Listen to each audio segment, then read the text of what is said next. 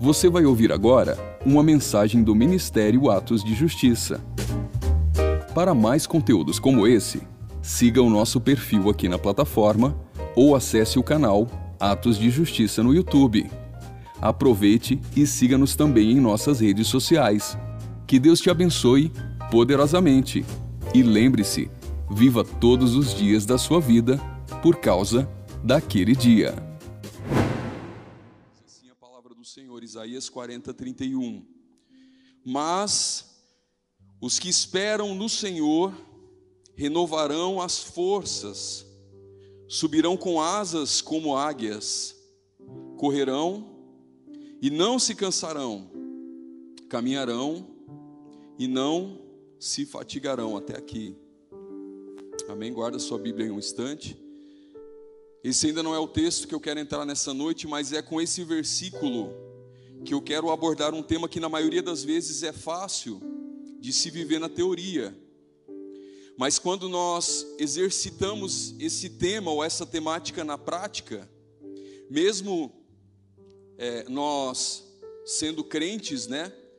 Mesmo esse declarar vindo de bocas ou de vidas de corações cristãos, nós achamos difícil de aplicar. E embora pareça que o texto nos fale de confiança, porque logo no começo ele diz que aqueles que confiam no Senhor, né, eles é, alcançam esse lugar mais alto. Eu quero entrar agora nas entrelinhas desse mesmo texto e dizer que somente aqueles que confiam podem esperar. Não sei quantos já tiveram a experiência, mas em grandes aeroportos, normalmente, eu lia esse texto hoje e me lembrava disso. Tem algumas esteiras rolantes, porque são esses aeroportos internacionais, eles são meio grandes, né? Então você entra nessa esteira e você fica parado, mas a esteira continua se movimentando. Então você anda ali 500 metros, um quilômetro, você anda um bom trecho sem se mover. E sabe quando nós esperamos no Senhor, é como se nós nos colocássemos nessa esteira de confiança, aonde muitas das vezes nós não precisamos fazer muita coisa, ou não precisamos fazer nada, mas ela se move e nos leva aos lugares que o Senhor deseja que nós sejamos ou sejamos integrados. Amém até aqui? E sabe, igreja, confiança no que Deus vai fazer é o combustível da nossa perseverança. Aleluia. Eu só posso confiar em Deus ou bater no peito e dizer: Eu confio no Senhor, se eu persevero nas grandiosidades que Ele disse ao meu coração, que Ele falou ao meu coração através da palavra.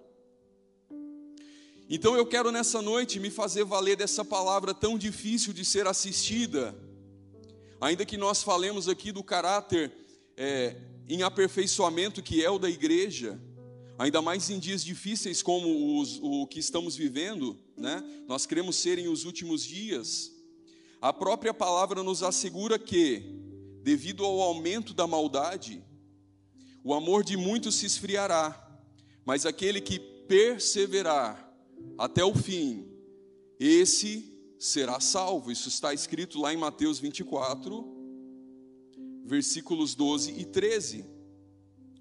Então, para iniciarmos esse tema, eu quero te perguntar nessa noite de forma muito séria e muito enfática: você tem perseverado no Senhor? Igreja Atos de Justiça, Ministério Atos de Justiça, Igreja de Cristo na terra, noiva do Cordeiro, você tem perseverado no Senhor nos dias em que você tem vivido? Essa é uma reflexão que nós temos que fazer de forma interna todos os dias.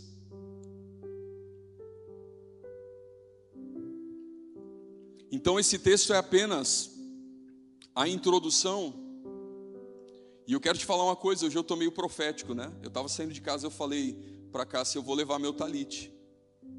Ela falou, mas para quê, né? Como quem espera que esse cara tá com a direção profética. Aí eu falei, não, eu só senti de levar mesmo. Mas eu creio que Deus vai fazer algo. Amém? A direção não é do profeta, é do Espírito. Aleluia. Agora sim, abre comigo a sua Bíblia no livro de 2 Reis. Nós vamos meditar muito nesse texto, 2 Reis, capítulo de número 2. E você guarda no teu coração essa pergunta: Você tem perseverado no Senhor? Nós vamos falar hoje sobre perseverança. Acho que deu para sacar, né? Deu para deu para desconfiar, né? Segunda Reis, capítulo 2, do 1 até o 3 nós vamos ler agora. Diz assim: Sucedeu que quando o Senhor estava para elevar Elias num redemoinho ao céu, Elias partiu de Gilgal com Eliseu. E disse Elias a Eliseu: Fica aqui, porque o Senhor me enviou a Betel. Porém Eliseu disse: Vive o Senhor e vive a tua alma, que eu não te deixarei. E assim foram a Betel. Então os filhos dos profetas que estavam em Betel saíram ao encontro de Eliseu e lhes disseram: Sabes que o Senhor hoje tomará o teu senhor por sobre a tua cabeça? E ele disse: Também eu o sei, calai-vos. Até aqui. Queridos, trazendo essa palavra que nós já introduzimos, a despeito de perseverança, eu quero trazer hoje uma explanação sobre o comportamento desse discípulo de Elias. Talvez você conhecia ou já conhece esse texto, já tenha meditado nele, ou já tenha ouvido diversas pregações, mas eu nunca tinha me deparado com a perseverança de Eliseu quanto à herdade do ministério profético de Elias, quanto ao legado que Elias deixaria sobre a terra e sobre aquilo que ele tinha constituído em Deus. Então nós temos aqui dentro de um contexto de herança ou de promessa algo muito valioso. E eu gosto sempre de enfatizar que não existe crente que não tenha sido gerado debaixo de uma promessa. Você quer ver, ó, quantos aqui têm promessas de Deus? Já receberam através de uma profecia, mas fica assim com a mão levantada, querido. Né? Eu perguntei assim, eu não perguntei quem tem carro velho, não. Né? O pessoal fez assim, ó. Quantos aqui têm promessa de Deus? Receberam através da palavra, através de um pregador, através de um profeta? E quantos aqui têm promessas de Deus que ainda não se cumpriram? Alguns, né? Eu tenho diversas, pode abaixar a mão, obrigado pela obediência, tá? Que Deus te abençoe. Então não existe crente que não tenha sido gerado debaixo de uma compreensão de promessa. E sabe, não que nós vivamos pelas promessas, não é isso. Não é esse o entendimento que eu quero te trazer nessa noite. Nós vivemos, na verdade, por aquele que prometeu. Mas a Bíblia nos garante que aquele que prometeu, ele é fiel para cumprir aquilo que ele prometeu em nós. Então trata-se de um aperfeiçoamento. A obra que ele começou nas nossas vidas, ele é fiel e ele vai concluir, amém? E sabe, o referido texto, logo de início, ele nos dá uma pista sobre o que irá acontecer. O texto ele já se entrega, ele fala que Elias será tomado, será arrebatado por Deus em um redemoinho de fogo. E um pouco antes, na verdade, alguns é, capítulos atrás, na verdade, lá em 1 Reis, Deus orienta que Elias busque um sucessor. Então ele encontra Eliseu trabalhando, mas Deus orienta que, ao encontrá-lo, é, que Elias o chame, entregue o encargo profético, e ali nós temos a unção desse discípulo que passa a acompanhar Elias. E eu não sei se ele sabia que ele herdaria esse legado. E a Bíblia faz um silêncio desde a unção ou da escolha de Eliseu até esse episódio em que Elias é tomado pelo Senhor. Mas alguns historiadores acreditam que esse período é um período entre sete e oito anos. Então não foi do dia para a noite. Deus ele mostra, ele indica e ele faz com que esse homem passe a andar com um discipulador, com um mestre, com um profeta, e eu acredito que nessa caminhada, embora a Bíblia não diga, ele tenha aprendido muito na vivência, ele tenha aprendido nos locais aonde Elias pregava, ele tenha aprendido conforme é, Elias exercia o seu ministério profético, enquanto os sinais eram manifestos ali, coisas até milagrosas. E quando nós olhamos para esse tempo de sete, oito anos, eu particularmente acredito que esse tempo é um bom aferidor para distinguir um neófito de um crente maduro. É só o nosso tempo de caminhada com Cristo, ou na palavra ou na obra de Deus, que, que vai nos refinar ou nos afinar para que nós nos tornemos aquilo que Deus deseja que nós nos tornemos. E aí nós entramos novamente no peso e no significado prático dessa palavra persistência, porque é o tempo que vai nos subsidiar para que nós venhamos a ter maturidade até o início das coisas que Deus prometeu. Porque há um tempo, queridos. Você ergueu uma mão aqui quando eu te perguntei quantos têm promessas, e talvez Deus tenha promessas para um ministério. Talvez Deus tenha promessas para a sua vida familiar. Talvez Deus tenha promessas a despeito de, de missões, a respeito de, de questões profissionais.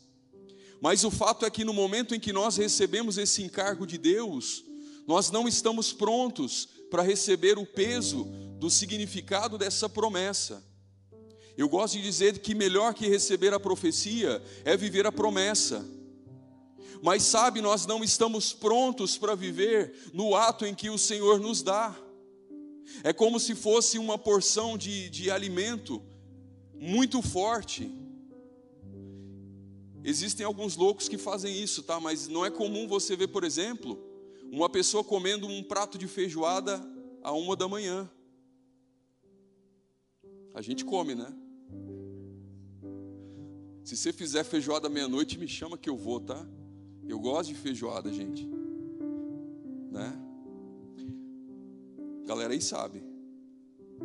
Mas é um prato que é deveras pesado. Então existem coisas que Deus nos dá no âmbito da promessa, que somente o tempo e a perseverança vai nos forjar para que nós possamos viver. Sabe, queridos, uma promessa entregue ou vivida de forma errônea no momento em que não deve ser vivida, ela pode até matar o crente. Um dom, ainda que venha do Senhor, quando entregue, ou quando, eu acho que Deus ele não erra, então ele não entrega no momento, é, no momento errado, ele entrega no momento certo. Mas um dom entregue no momento errado, pode matar, pode desviar um crente. Então Deus ele é sábio.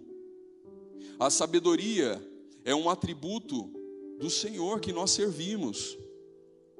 Então esse mesmo Senhor espera que nós nos alinhemos até o recebimento ou até o cumprimento dessa promessa de forma cabal. Amém? Então Elias, ele sai desse lugar chamado Gilgal, e com a direção de Deus, ele vai a caminho de Betel. E ao sair, ele de certa forma, ele tenta persuadir Eliseu dizendo: "Olha, fica aqui. Eu estou indo porque Deus me chamou, Deus me direcionou." E imagino que aí eles já devam estar com um bom tempo de caminhada, talvez já com sete, oito anos. E ele diz bem assim: Filho, fica aqui, não precisa ir não. Então a gente começa a ver alguns testes na vida de Eliseu a respeito daquilo que ele herdaria do seu pai na fé. A ponto de até mesmo o seu pai na fé falar bem assim: Fica nesse lugar que é mais cômodo para você. Ele estava sendo testado a todo tempo. Nós, como cristãos, nós somos testados a todo tempo. O nosso caráter em Cristo, queridos, ele é colocado à prova mediante a nossa perseverança todos os dias, no nosso trabalho, no trânsito, nas coisas corriqueiras e até mesmo no nosso ministério. E sabe, esse lugar Gilgal, ele deriva de um termo hebraico é, que é galal, que significa rolar ou afastar, sabe? É, o significado literal de Gilgal é círculo de pedras ou rolante. Entretanto, o significado de Gilgal possui uma aplicação mais específica para, os, para o contexto bíblico é, destinado ao povo de Israel. Quando Josué é, ele é direcionado a conquistar a terra prometida, esse nome Gilgal é uma terminologia utilizada por Deus como uma espécie de lembrete a Israel a respeito do, a despeito do tempo em que Israel era escravo. Então, quando nós nos colocamos nesse texto e na vida de Eliseu e Elias, é como se Eliseu recebesse uma proposta para ficar no meio do caminho, lembrando-se do tempo de escravidão e não olhando para frente. Muitos de nós nos prendemos olhando para o retrovisor do nosso passado, sabe? Isso nos, nos impede muitas vezes de perseverarmos naquilo que Deus tem. Então, se Gilgal tem esse significado de pedras ou de círculo de pedras, queridos, quantos de nós não temos ficado à beira do caminho, tropeçando nas pequenas pedras desse círculo? Mesmo sabendo que Deus tem algo muito maior para nós, que não está no estacionar em determinado lugar e simplesmente nós nos assentamos nesse lugar e deixamos de perseverar naquilo que Deus prometeu. Então nós deixamos algumas setas de acusação nos amedrontarem. Olhamos para o nosso passado e dizemos: Eu não posso viver aquilo que Deus prometeu, porque agora eu estou assentado aqui. Tropeçamos nessas pequenas pedras, e eu vou te dizer uma coisa nessa noite. Você está em um caminho, aleluia, e no meio do caminho ninguém tropeça em montanha, nós tropeçamos infelizmente nas pequenas pedras. Talvez você tenha tropeçado em uma pequenina pedra de Gilgal e está sentado nesse lugar. Ainda que o nosso bom conselheiro, o Espírito Santo, tenha dito prossiga, Ainda que pessoas que Deus levantou para cuidar de você, gente, eu estou quase descendo daqui. Eu estou preocupado que tem pouco câmera aqui hoje. Cadê o câmera daqui? Eu vou descer. Se liga aí, filhão, eu vou descer, cara. Eu estou quase igual o Bertelli, eu estou tomado. Hoje a gente foi na live hoje de manhã com o apóstolo Cristiano lá na torre 24 por 7 fazer um merchan aqui, tá? Beleza aqui? E foi sobrenatural. Aleluia. Eu estou desde as três da manhã, tomado. Aleluia. Começa não, pastora. Senão eu não dou conta. Sabe, querido, se você está preso nesse lugar, se você se assentou em Gilgal, se você tem olhado para trás, e tem se esquecido de prosseguir e perseverar naquilo que Deus prometeu, eu quero te dizer uma coisa: é tempo de você sair desse lugar, é tempo de você se levantar desse lugar, porque o Senhor tem te chamado nessa noite para perseverar nele, para ir adiante. Existe um lugar, existe um lugar, aleluia. Diga assim comigo, Gilgal, é lugar de passagem Querido, se você está em Gilgal, glorifica a Deus e diz bem assim: aqui o Senhor me lembra do tempo que eu vivi como escravo do pecado, mas aqui eu não vou ficar. Aleluia. Mas também Gilgal tem um significado de ponto de partida. Porque Josué, ele parte dali Talvez Gilgal fale até de um tempo em que Deus usou para trazer não só libertação de alguns pecados e maldições hereditárias, mas também fala de preparação para a caminhada plena. Se você não estaciona aqui, se você não está ancorado aqui, se você não se assenta aqui, se você não tropeça aqui, esse lugar para você é só um balizador. Os lugares em que Deus nos coloca, quando Ele nos coloca, nesses lugares de passagem, eles são só balizadores, eles não nos prendem. Então nós temos que fazer assim como Eliseu, nós temos que dizer bem assim: Eu não ficarei, eu irei contigo. Aleluia.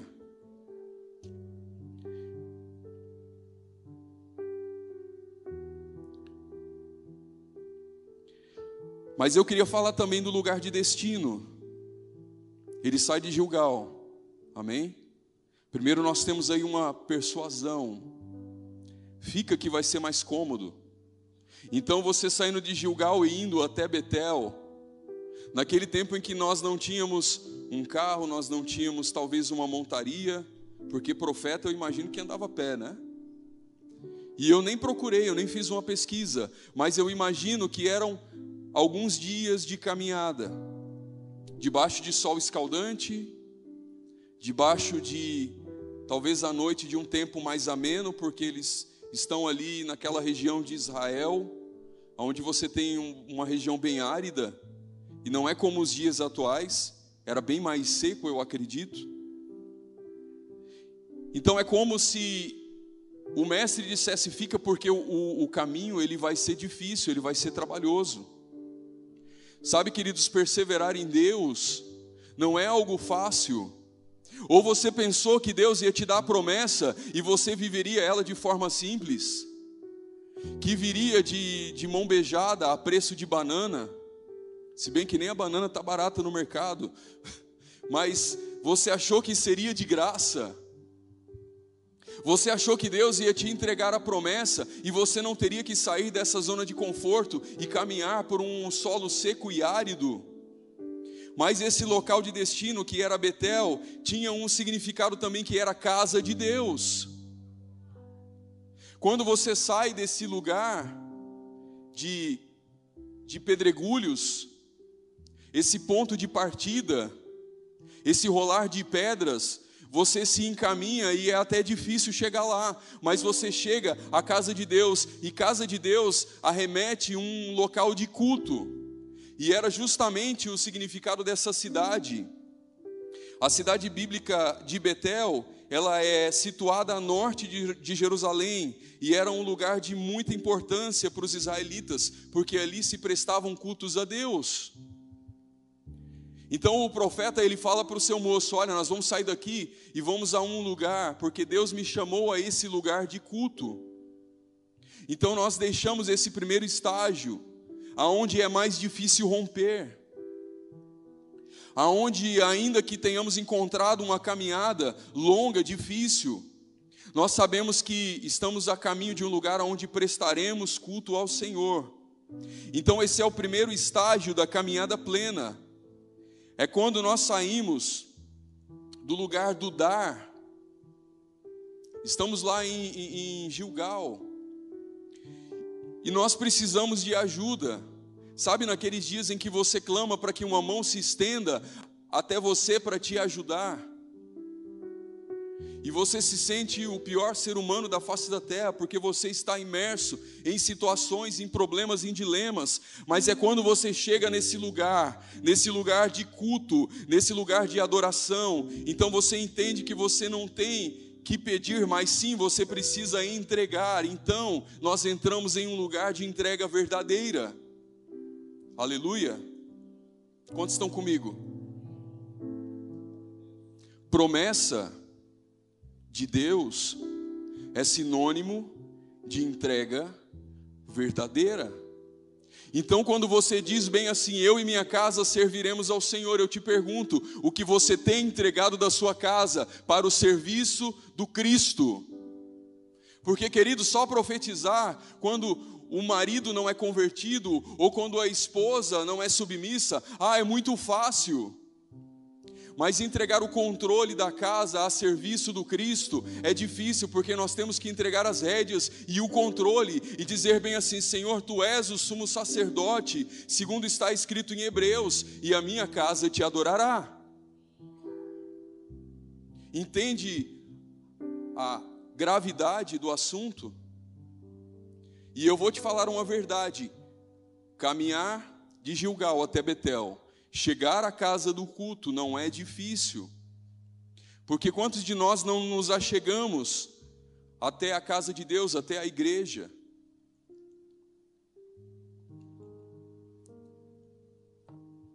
Quantos de nós não assistimos a nossa vida passar a fazer sentido depois que nós nos encontramos com Cristo, recebemos o Espírito Santo?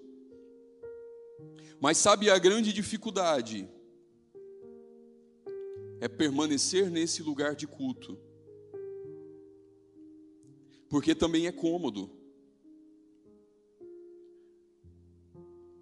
Abre comigo lá em 2 Reis, capítulo 2. A gente vai prosseguir lendo, tá? Aliás, fica com a sua Bíblia aberta aí, nem fecha ela. Estamos agora aqui em Betel, amém? Diz assim: Elias, e Elias lhe disse: Eliseu, fica-te aqui, porque o Senhor me enviou a Jericó. Faz um pause aqui. Que lugar gostoso de se estar, né? Na casa de Deus, no lugar de prestação do culto, mas quantos de nós não nos colocamos de forma religiosa nesse lugar? Eu não sei, isso não estava nem na mensagem, sabe, querido? Mas nós nos colocamos nesse lugar de, de forma religiosa, a ponto de batermos ponto. A ponto de batermos ponto é boa, né? A ponto de batermos ponto. Sabe aquele crente de carteirinha? Então você está no culto de domingo, você está no culto de quarta-feira. Tem gente que é, que é, desculpa a palavra, tá, pastor, mas é fã da pastora Janete que assistiu todas as ministrações que estão no YouTube. Sabe de cor fez todos os seminários, como se tão somente estar no seminário, como se tão somente estar no culto fizesse alguma diferença, sabe? É quando nós estamos no culto e o culto não está em nós, que nós não vemos diferença nenhuma nas nossas vidas e nós nos acomodamos nesse lugar, mesmo sendo bom, mesmo sendo gostoso, ah, mesmo sendo o lugar da casa de Deus. Então, o profeta Elias, ele olha para Eliseu e fala: Olha, fica aqui, porque o Senhor me enviou a Jericó. E quando nós entramos nesse lugar perigoso também, nós deixamos de viver a plenitude, porque nós atingimos um nível aonde achamos que já está tudo bem. Sabe aquele irmão que acha que já é o quarto da trindade? Às vezes nós somos assim, às vezes eu sou assim.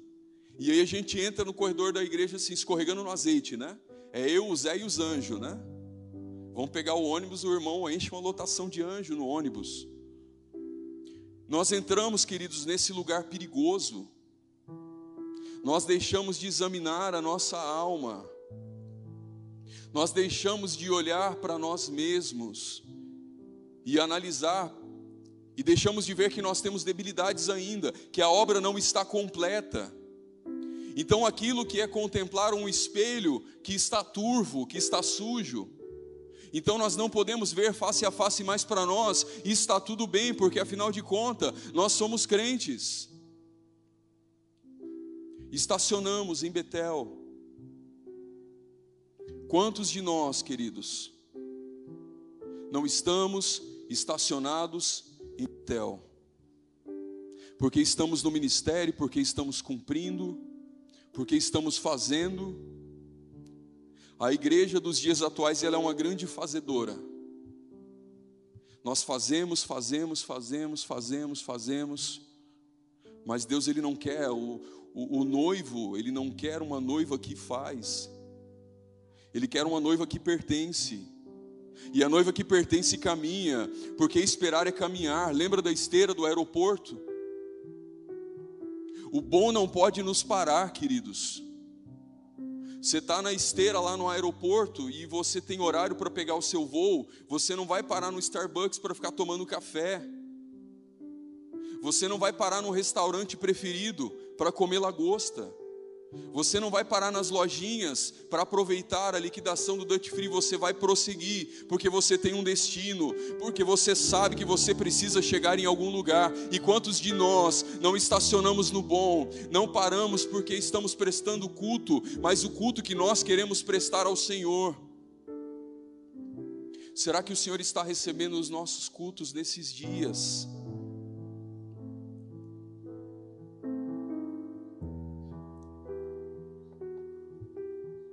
Prossegue comigo no texto. Porém, ele disse: Vive o Senhor e vive a tua alma, que não te deixarei. E assim foram a Jericó.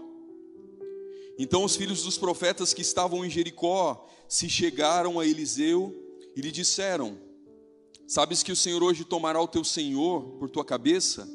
E ele disse: Também o sei, calai-vos. E Elias disse: Fica-te aqui porque o Senhor me enviou ao Jordão. Mas ele disse: Vive o Senhor e vive a tua alma, que não te deixarei. E assim ambos foram juntos. Você vê que nós temos aqui uma caminhada que é contínua. Ele não se permite ficar em um lugar ainda que seja delicioso. Ele não se permite estacionar no lugar onde a alma dele se regozija. Então, após essa conclusão, de mais uma viagem com certeza feita a pé, sem uma condução motora, de forma cansativa, novamente com vários perigos, com várias interpéries. Elias ele faz novamente a mesma proposta. Fica aqui. Descansa. Sabe porque o Senhor tem me chamado para outra estação. O Senhor tem me chamado para outro lugar. E sabe, muitas das vezes nós seremos enganados pela nossa alma, porque o lugar que está à frente, ele não é melhor do que o lugar que nós estamos. A gente acha que perseverar ou avançar no Senhor é para é que nós possamos ir a um lugar que é melhor, ou a um estágio que é melhor aquele que nós estamos. Mas às vezes parece que nós vamos retroceder. Já pensou você sair de um lugar de culto, um lugar delicioso, um lugar de adoração. E a proposta do Senhor é para que você vá a Jericó. E eu não sei se você reparou, mas todos esses lugares até agora, nós estamos fazendo uma explanação espiritual e profética. E eu estou fazendo essa explanação profética, querido, porque eu gosto desse, desse conceito da Bíblia, que nos transpõe quando nós entramos no profético, nós conseguimos sair do Cronos e nós entramos no Kairos. Então aquele texto ali que era para Eli, que era de Elias para Eliseu, ele torna-se é, de Deus para o Leandro, de Deus para mim, de Deus para o pastor Luzineu, de Deus para a pastora Cássia. Entende? Então mais uma vez eles saem para outra jornada, para outra estação e sair desse lugar de prestação de culto. É muito bom porque permanecer nele nos faz entrar em uma conformidade espiritual. Querido, você não viveu em Deus tudo aquilo que você que você precisa ainda não. Uma coisa que o apóstolo Cristiano fala que me chama muita atenção é que a lenha que eu queimei ontem, ela já virou ela já virou cinzas. Então eu preciso remover as cinzas de ontem e colocar lenha nova, porque senão o fogo não pode queimar. E existe uma porção nova. Aleluia. Aleluia. Você tem perseverado? Ah, nessa noite o Espírito Santo traz novamente de forma fresca aos corações aquelas promessas que já estão esquecidas, engavetadas, promessas que não se cumpriram ainda. Ah, Pai de irmãos e irmãs que estão assentados em Gilgal, talvez prestando culto em Betel. Irmãos que se acomodaram, Senhor, no bom, que aprenderam como era bom prestar culto ao Senhor mas entraram em um lugar de conformidade espiritual e acham que já viveram tudo aquilo que Deus poderia fazer, limitam o Senhor, Pai. Traz à tona essas promessas. Traz à tona, Senhor, as promessas.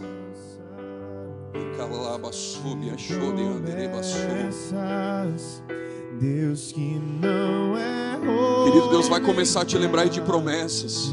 De coisas que você ainda não viveu. E eu digo que tem faltado, o que tem faltado é perseverança.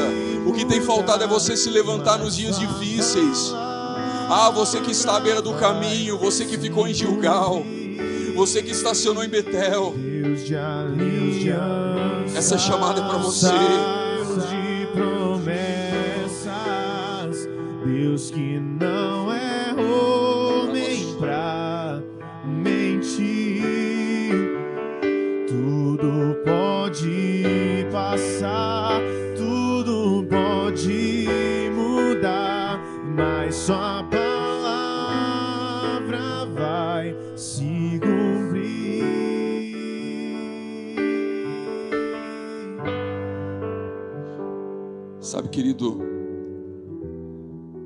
Eliseu já tinha vivido tantas coisas aqui. Sete, oito anos com Elias. Já tinha vivido algumas coisas em Gilgal. A Bíblia fala algo que começa a se repetir aqui em quase todos os versículos. Porque os filhos dos profetas, eles cercam Eliseu e falam bem assim: olha, ainda hoje, ainda hoje o seu Senhor vai ser tomado. Mas Eliseu, ele, ele já sabia que algo ia acontecer naqueles dias. Sabe, querido, o novo, ele depende da e da tua decisão. Talvez você está clamando por algo novo na sua vida. Talvez você olhe para a sua vida hoje e fale: Senhor, eu preciso de algo novo. Mas isso está apenas ao passo da tua decisão de se mover. Escolha se mover. Sabe esse ainda hoje que os profetas, os filhos dos profetas, eles eles mencionam fala de um tempo muito mais relacionado ao Kairos do que o Cronos. Você pode ter esquecido ou perdido essa promessa aí há 20 anos. Mas para o Senhor ainda é tão fresco quanto no dia em que Ele te deu a promessa, quanto no dia em que Ele te chamou, Lembra no dia em que você se apaixonou por Jesus? Lembra o dia em que ele te chamou pela primeira vez pelo nome e você não resistiu e você saiu lá do último banco de onde você estava e você irrompeu ali com toda vergonha e você veio à frente e caiu em pranto, em choro e ele você confessou que ele era o seu único e suficiente Salvador. Há quanto tempo você não se lembrava disso, querido? Isso é um comissionamento, é uma promessa. É, é, simples, Anderson, é fácil, nós nos esquecemos, mas o Senhor, Ele nunca se esquece. Aleluia. Ele nunca se esquece. Podem ter feito um mês, dois meses, quinze dias, vinte anos, mas tudo isso está compreendido no tempo do agora para Ele. Aleluia. E assim como Eliseu, Diferente de Betel, Jericó fala de um lugar de passagem. É o retorno, todos, todos esses acabam falando de um lugar de passagem, mas esse em especial, porque esse é o lugar de retorno de Israel de um período longo de escravidão. É um lugar onde Deus tira do, do conforto um povo que não sabia pegar em espadas, e Deus faz com que muralhas caiam. Sabe quando nós chegamos em Jericó? Nesse contexto profético, é o tempo em que nós podemos ter toda a maturidade espiritual que achamos ter, mas nós teremos que desprender de um nível muito maior de fé, porque muralhas precisam cair.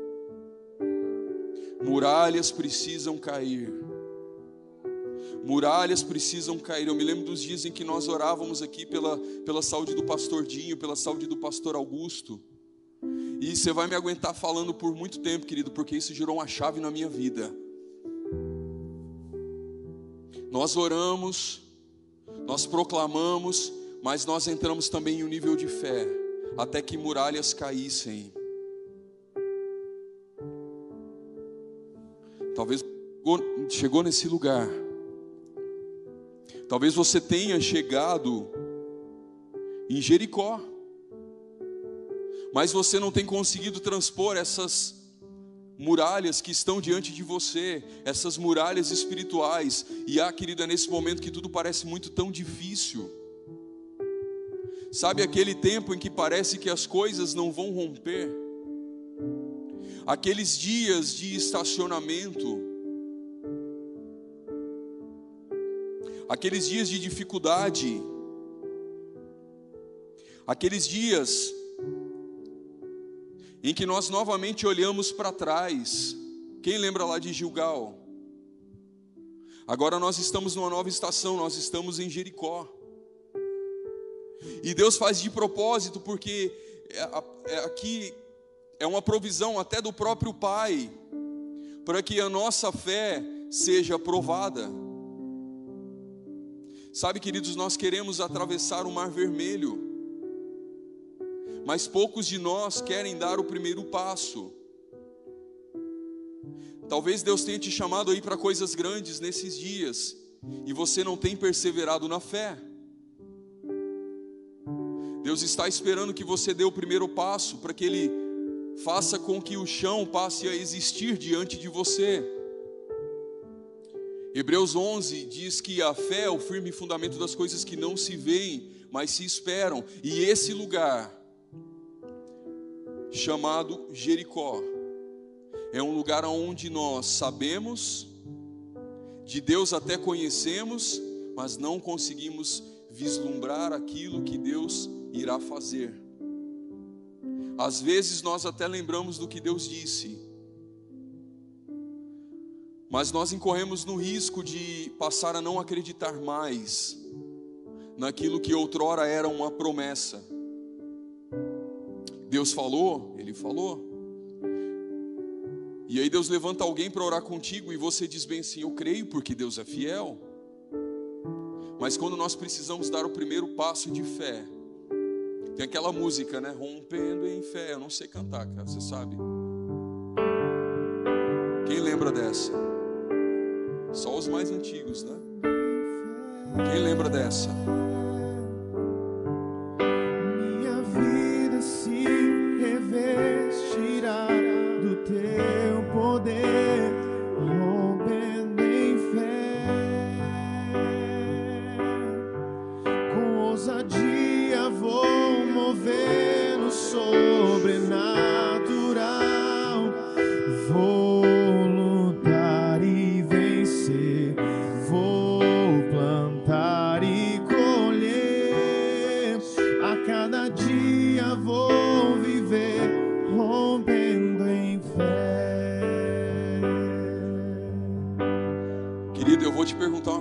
Nessa noite.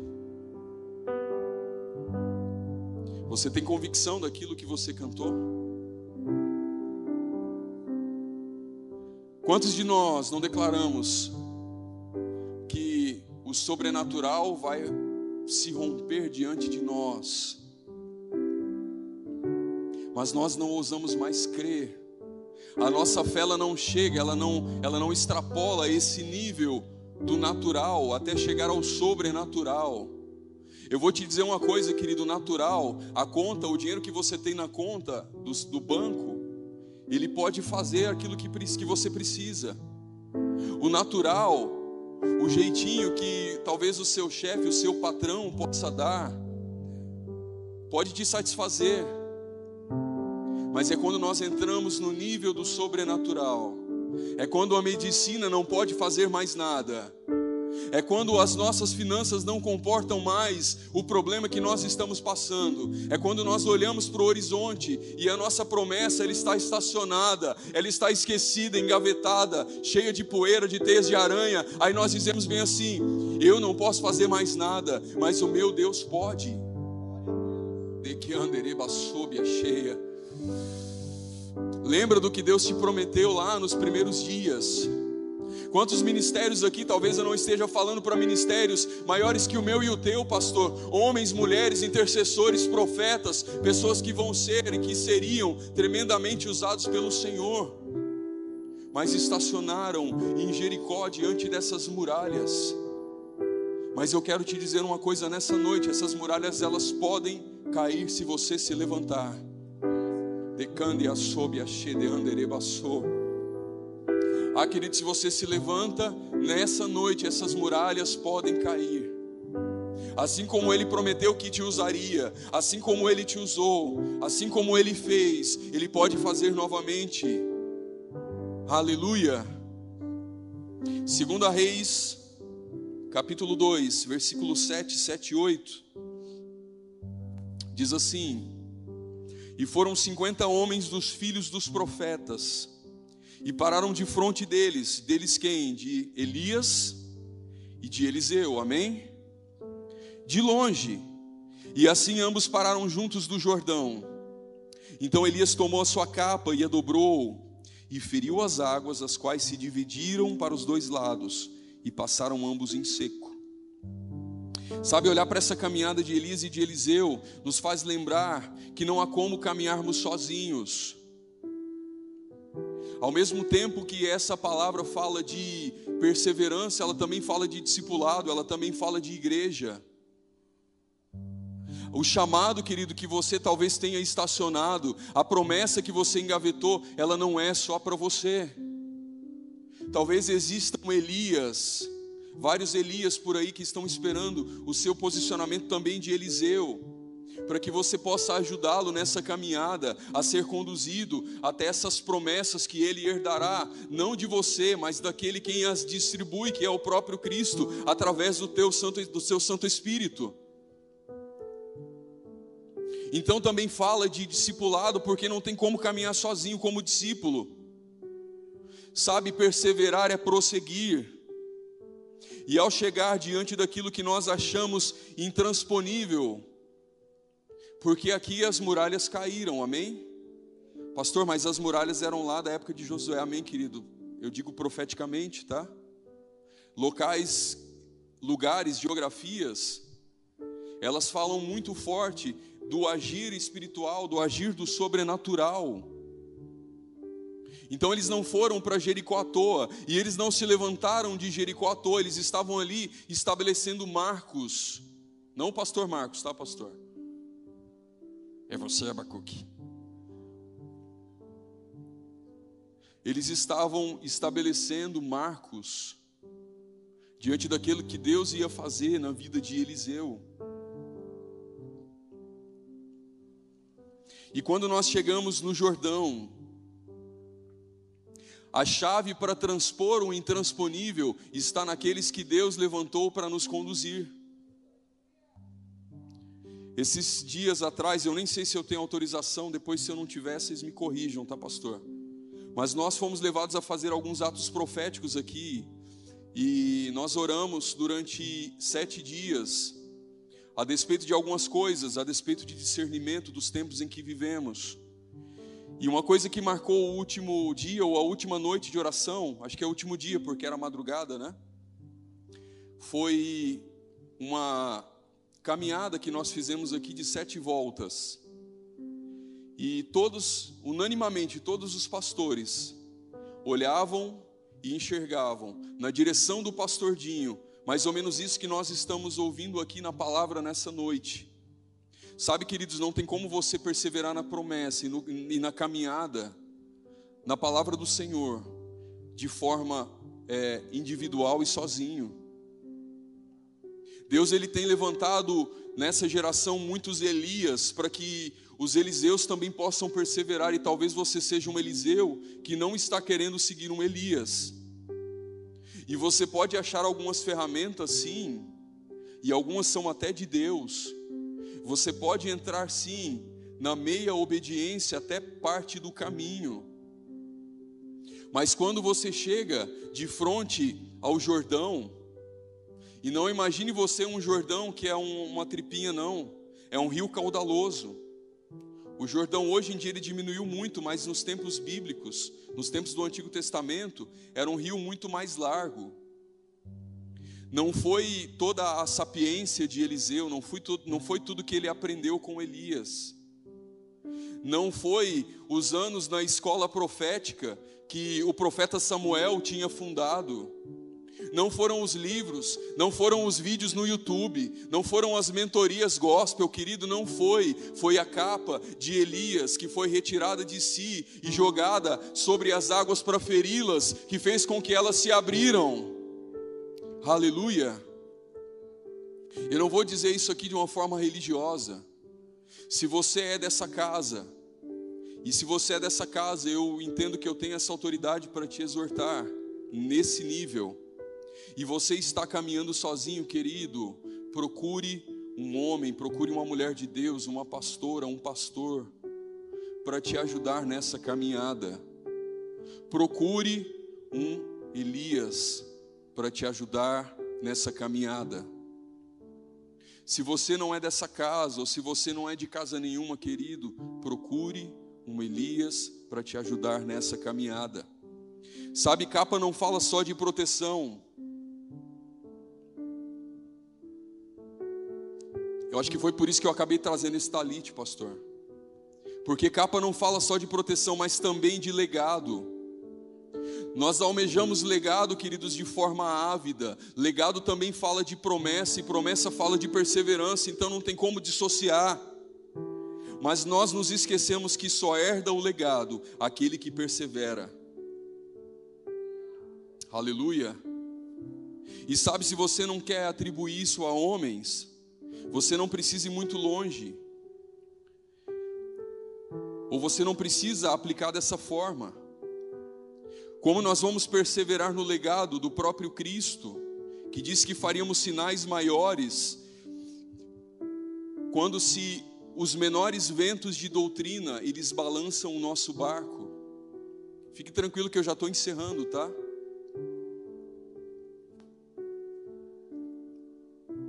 E sabe, eu torno nessa altura do campeonato a perguntar a mesma pergunta que eu fiz lá no início, que talvez você nem se lembre, mas eu espero que você tenha guardado a mesma no seu coração. Como está a sua perseverança nas coisas do Senhor? Como está a sua perseverança naquilo que Deus te prometeu? Como está a sua compreensão daquilo que Deus te prometeu? Nós não somos uma igreja que busca promessas, sabe? Mas o próprio Cristo prometeu que voltaria. Então nós não podemos ignorá-las. Elas fazem parte e elas estão ali. Basta você abrir a palavra de Deus. Aleluia. Sabe, queridos, em que ponto da, da jornada em que ponto do caminho você está? Em que em que parte desse caminho que nós vimos aqui você se encontra? São algumas perguntas. Será que você parou no meio do caminho? Será que você desistiu? E sabe aqui nós, quando nós olhamos e prosseguimos, pastor Marcos, nós saímos do Jordão então, todo lugar ele tem um ponto de partida, mas ele também tem um ponto de destino. E aqui não tem mais para onde ir, ou de repente parece que nós não temos mais para onde ir, porque Deus ele fala do Jordão. Para que Elias vá além do Jordão e Eliseu vai junto. E eles transpõem o Jordão. E aqui parece já ser algo muito grande, sabe? Mas agora nós estamos falando do Jordão ao sobrenatural do Jordão ao sobrenatural. Aleluia. E sucedeu que, perdão, tá? Vamos para o texto, já finalizando, 2 Reis 2, a partir do 9, e a gente já fecha. E sucedeu que, havendo eles passado, Elias disse a Eliseu: Pede-me o que queres e que eu te faça, antes que eu seja tomado de ti. E disse Eliseu: Peço-te que haja porção dobrada de teu espírito sobre mim. E disse: Coisa difícil pedistes. Mas se vires quando for tomado de ti, assim te fará, porém se não, não se fará. E sucedeu que indo eles, como? Andando e falando. Cara, num dia comum de discipulado, Eliseu ensinando, aprendendo ali de Elias coisas simples. Num dia comum, indo eles andando e falando: Eis que um carro de fogo com cavalos de fogo os separou um do outro, e Elias subiu ao céu num redemoinho. E vendo Eliseu, clamou: Meu pai, meu pai, carros de Israel e seus cavaleiros. E nunca mais o viu. E pegando suas vestes, rasgou-as em duas partes. Também levantou a capa de Elias, que dele caíra e voltando-se parou à margem do Jordão, e tomou a capa de Elias, que dele caíra, e feriu as águas, e disse: Onde está o Senhor Deus de Elias, quando feriu as águas? E elas se dividiram de um ao outro lado, e Eliseu passou até aqui. Algo que me chama a atenção nesse texto aqui, pastor Plínio, é que Eliseu, ele para e ele rasga as suas vestes porque aquelas vestes não lhe cabiam mais. Não é só pelo fato que ele não veria mais o mestre, mas então ele rasga as vestes, ele pega a capa, então ele toma para si aquele legado que era de Elias. E ele prossegue, e antes de nós orarmos, eu quero só te dar aqui uma curiosidade: que no ministério de Eliseu, ele fez o dobro de milagres do que Elias em seu ministério. Então aquilo que ele pediu lhe foi concedido. E engraçado que depois de toda essa caminhada, Elias ainda olha para ele e fala: Ó, oh, se quando eu for tomado, ah, se você me enxergar subindo aos céus, e se você ver a minha capa caindo, aquilo que você me pede lhe será dado.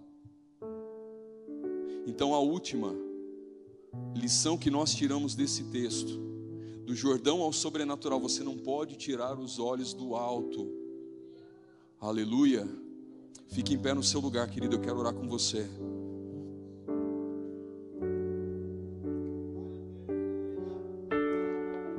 Sabe, eu não sei que estágio que você está.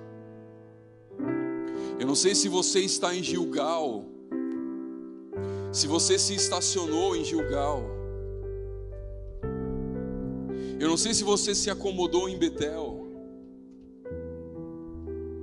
eu não sei se você foi conduzido até o Jordão, eu não sei se você desistiu de caminhar com alguém porque essa pessoa era tão humana quanto Elias.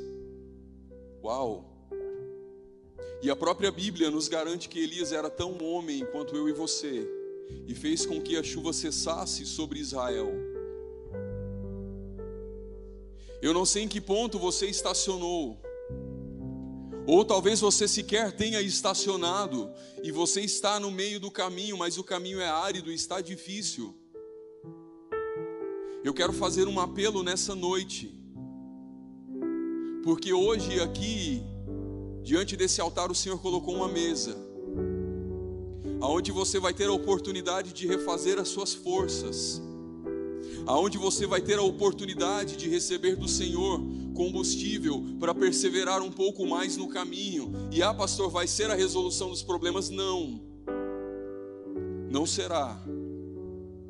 Porque nós vivemos assim de glória em glória, dia após dia. Mas indiferente em que estágio você está, se você deseja receber do Senhor nessa noite, por parte do Espírito, eu quero te convidar a vir aqui à frente para que nós possamos orar, porque há uma liberação de uma porção nova nessa noite. Você que não tem perseverado nas coisas do Senhor, você que engavetou promessas, você que entrou no, no âmbito de perder a salvação, querido, essa chamada é para você. Então rompa com toda vergonha, com todo medo. Não tenha medo do altar.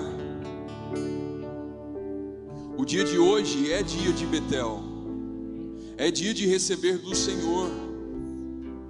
Você que precisa, de repente, fazer um concerto com o Senhor, reafirmar que o, que o teu coração é dele. Essa noite ela foi feita para você.